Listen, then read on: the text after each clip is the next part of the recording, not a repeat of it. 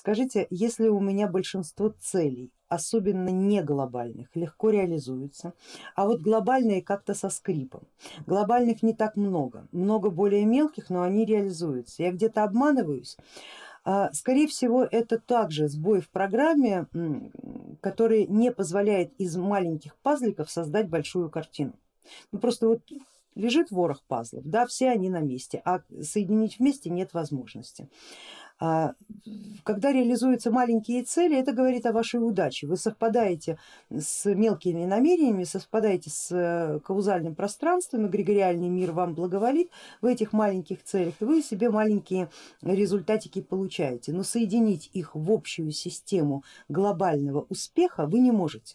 То есть нет у вас просто алгоритма, как соединять. Вот это и есть проблема, не реализуются глобальные цели. Так что вы, когда будете прописывать эту глобальную цель, вы понимаете о том, что э, эта цель глобальная и именно в том, что она глобальная, это и есть проблема.